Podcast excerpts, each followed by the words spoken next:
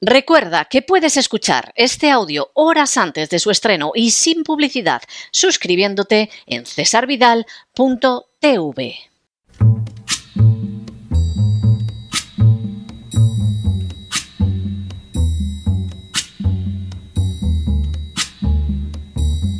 La voz con César Vidal, desde el exilio.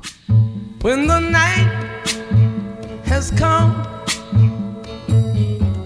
and the land is dark and the moon is the only light we'll see. No, I won't be afraid. Oh, I won't be afraid. Just as long as you stand, stand by me. Muy buenos días, muy buenas tardes, muy buenas noches y muy bienvenidos a esta nueva singladura de la voz. Soy César Vidal, hoy es el viernes 27 de octubre de 2023 y me dirijo a los hispanoparlantes de ambos hemisferios, a los situados a uno y otro lado del Atlántico y del Pacífico y como siempre lo hago desde el exilio. Corría el año 1944 cuando un abogado judío nacido en Polonia y llamado Rafael Lemkin publicó un libro titulado Axis Rule in Occupied Europe, es decir, el dominio del eje en la Europa ocupada. En la obra aparecía por primera vez el término genocidio, formado a partir de la palabra griega genos, gente, y del sufijo latino quedo, relativo al acto de matar. Lenkin señalaba en las páginas del libro que la Alemania nazi estaba llevando a cabo un genocidio en Polonia consistente en cinco políticas concretas, como eran las matanzas en masa de polacos, el infligir serio daño corporal o mental a los miembros del grupo el llevar a cabo medidas con la finalidad de evitar nacimientos en el interior del grupo, tales como promocionar el aborto o provocar trabajos pesados para mujeres embarazadas, y el deportar a niños polacos al seno de familias alemanas.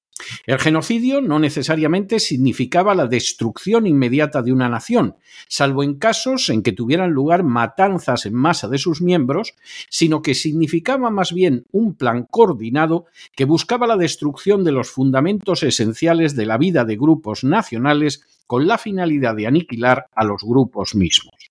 Entre esos fundamentos se encontrarían no solo la cultura o la lengua, sino también los sentimientos nacionales, la existencia económica de grupos nacionales y la destrucción de la seguridad personal, la libertad, la salud e incluso las vidas de aquellos que pertenecían a esos grupos. En el año 1948, la Convención de Naciones Unidas sobre Genocidio definió este como cualquiera de los cinco actos cometidos con la intención de destruir en todo o en parte a un grupo nacional, étnico, racial o religioso. Estos cinco actos eran matar a miembros del grupo, causarles daño corporal o mental serio, imponer condiciones de vida con la intención de destruir el grupo, evitar nacimientos y deportar de manera forzosa a los niños del grupo. Las víctimas se convierten en objetivos por su pertenencia real o percibida a ese grupo. La Political Instability Task Force ha estimado que desde el año 1956 al 2016 se han perpetrado 43 genocidios en todo el mundo, con un total de unos 50 millones de muertos y otros 50 millones de personas desplazadas. En las últimas horas hemos tenido nuevas noticias relacionadas con la calificación del ataque israelí contra Gaza. Sin ánimo de ser exhaustivos, los hechos son los siguientes. Primero, el historiador judío e israelí Ras Siegel ha publicado un artículo en Estados Unidos titulado A Textbook Case of Genocide, es decir, un caso de manual de genocidio relacionado con la actuación de las fuerzas israelíes en Gaza. Segundo, Sigal es un judío israelí especialista en la historia de los genocidios y dirige el programa de máster en estudios del holocausto y genocidio en la Universidad de Stockton. Tercero, El artículo de Sigal comienza señalando cómo Israel ha ordenado a la población de la mitad norte de la franja de Gaza evacuar hacia el sur y cómo esa orden ha dejado a más de un millón de personas, de los que la mitad son niños, intentando huir en medio de ataques aéreos continuos en un enclave rodeado por muros donde ya no existe ningún lugar seguro. Cuarto, Sigal recuerda que la ONU ha advertido que la huida de la gente de la parte norte de Gaza hacia el sur creará consecuencias humanitarias devastadoras y transformará lo que ya es una tragedia en una situación calamitosa. Quinto, a continuación, el israelí Sigal señala cómo en la semana anterior la acción de Israel había dado muerte a más de 1.800 palestinos, herido a millares y desplazado a más de 400.000 dentro de la franja de Gaza, a pesar de lo cual Netanyahu había prometido que se trataba solo del principio. Sexto, para el historiador israelí Sigal, la campaña de Israel para desplazar a la gente de Gaza y potencialmente expulsarlos a Egipto es otro capítulo de la Nakba en la que unos 750.000 palestinos fueron arrojados de sus hogares durante la guerra de 1948 que asentó la creación del Estado de Israel. Séptimo. Sigal señala que además el ataque contra Gaza puede verse también comprendido como un caso de manual de genocidio que se desenvuelve delante de nuestros ojos. Octavo.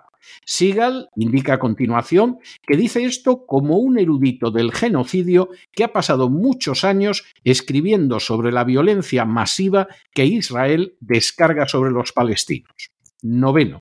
Siegel indica a continuación que ha escrito sobre el colonialismo de los asentamientos y la supremacía judía en Israel, la distorsión del holocausto para impulsar la industria armamentística de Israel, la utilización de la acusación de antisemitismo como un arma para justificar la violencia de Israel contra los palestinos y el régimen racista de apartheid en Israel. Décimo.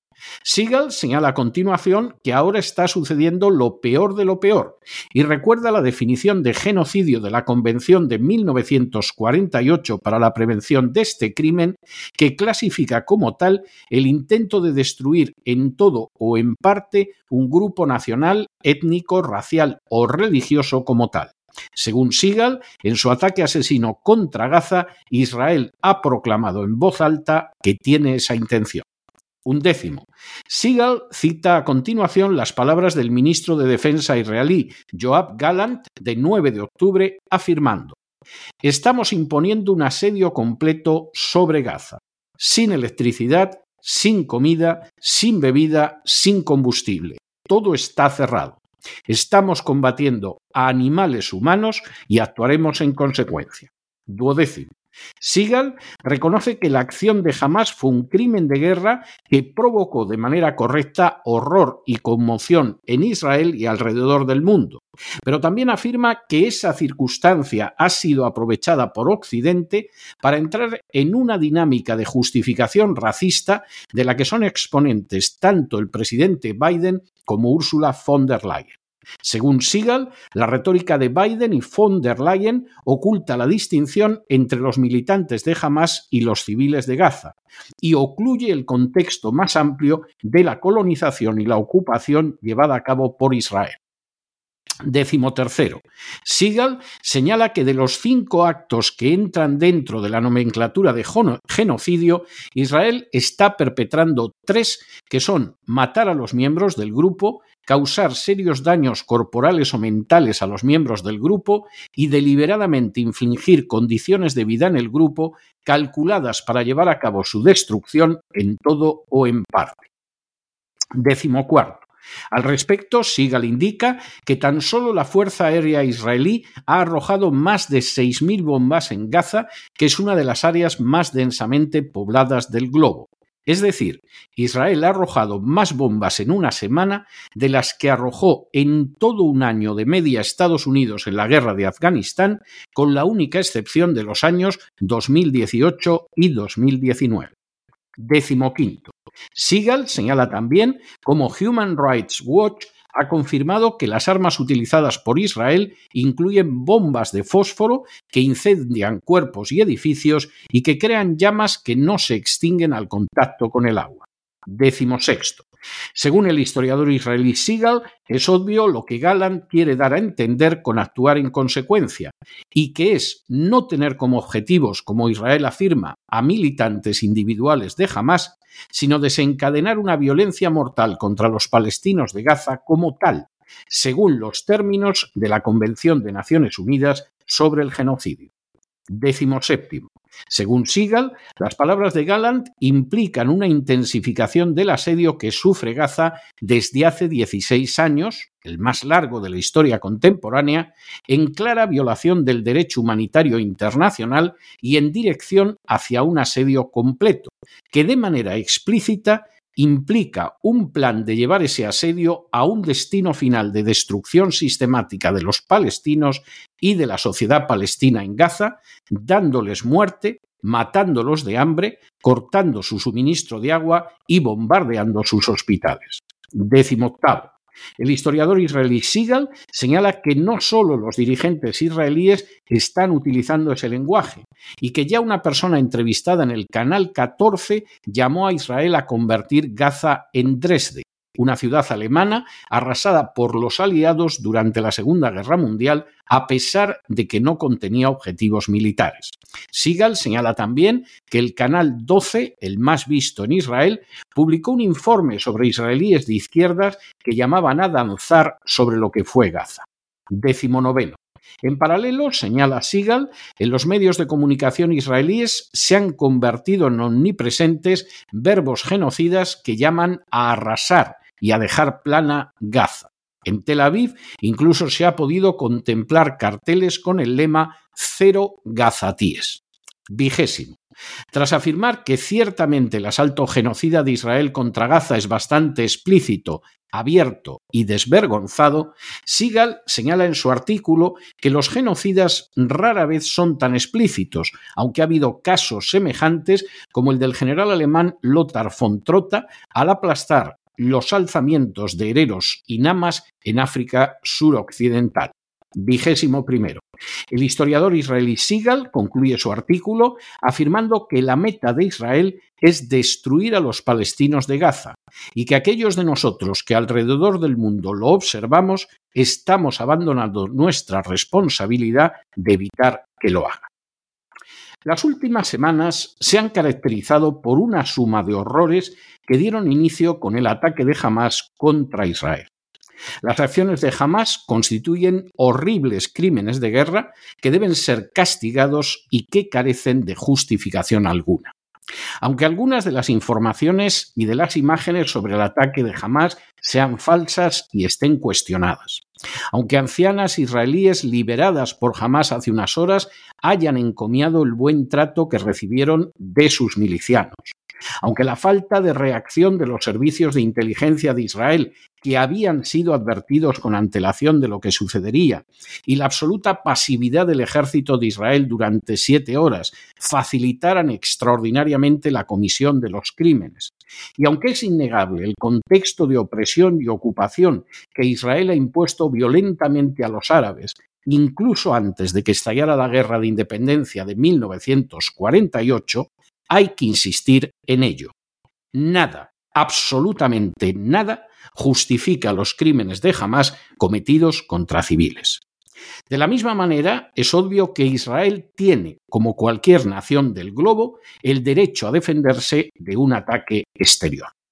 Sin embargo, el hecho de que Israel, por regla general, no obedezca el contenido del derecho humanitario internacional, que se niegue de manera sistemática a someterse a los órganos de justicia internacional y que haya desobedecido las resoluciones de la ONU 181, 194, 242, 337, 3.379, 446, 478, 497, 672, 673, 3.236, 1.322, 1.515, 1.559, 2.334 y la ES 10-L22 ponen de manifiesto cómo la conducta de Israel carece en multitud de ocasiones de justificación y respaldo legal y se ha caracterizado en no pocos casos por un desprecio absoluto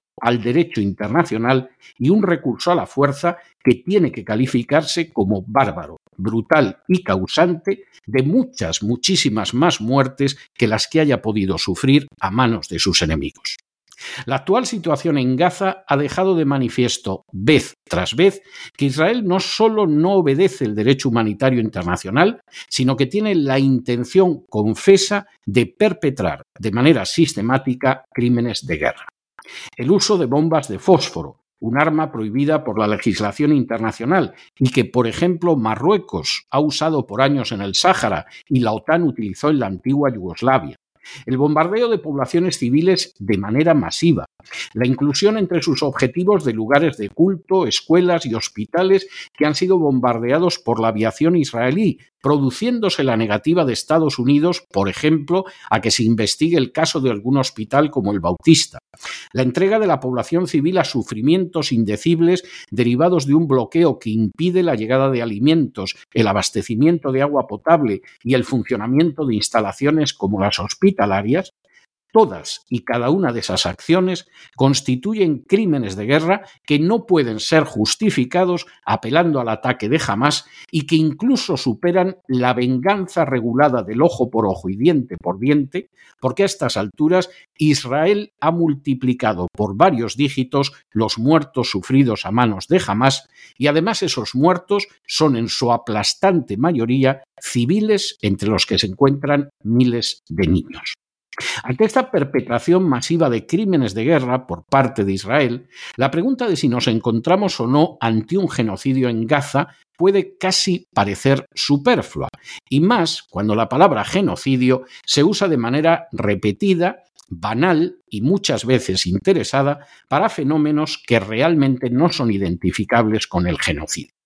Sin embargo, sí resulta pertinente formular la pregunta, porque si Israel continúa con las acciones de los últimos días, y éstas incluyen la destrucción total de Gaza y la deportación de sus habitantes, nos encontraríamos, como ya apunta el profesor israelí Sigal, experto en el holocausto y los genocidios, ante un verdadero e innegable genocidio, un caso de genocidio de manual.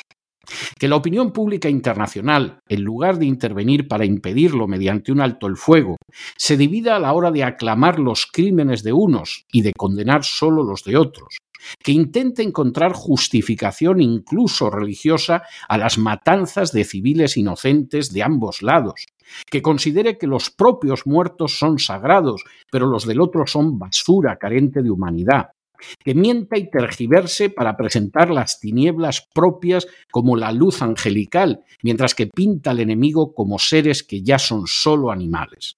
Que todo esto suceda de manera masiva y confesa lleva a avergonzarse de la especie humana, aunque permita entender por qué ante genocidios anteriores de la historia, la respuesta de la mayoría fue mirar hacia otro lado e incluso encontrar justificación al horror. Pero también, como en casos anteriores de la historia, si tiene lugar un genocidio, en este caso de los palestinos, la culpa no será sólo de los asesinos, sino también de los que miraron para otro lado, de los que callaron y de los que incluso aplaudieron y justificaron a los criminales.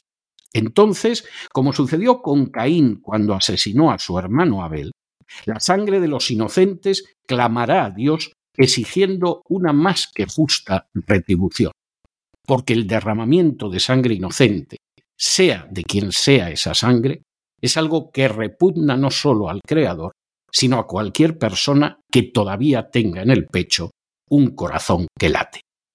Pero no se dejen llevar por el desánimo o la frustración, y es que a pesar de que los poderosos muchas veces parecen gigantes, es solo porque se les contempla de rodillas, y ya va siendo hora de ponerse en pie. Mientras tanto, en el tiempo que han necesitado ustedes para escuchar este editorial, la deuda pública española ha aumentado en más de 7 millones de euros, entre otras cosas, para pagar que un navío de guerra español se esté dirigiendo en estos momentos en una flotilla de la OTAN hacia Israel. Muy buenos días, muy buenas tardes, muy buenas noches. Les ha hablado César Vidal desde el exilio. Que Dios los bendiga.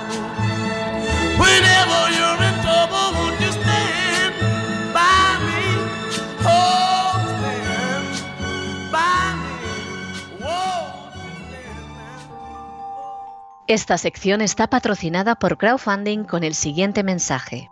Nuestro Señor Jesucristo, el único Dios verdadero, es misericordioso y nuestro Salvador.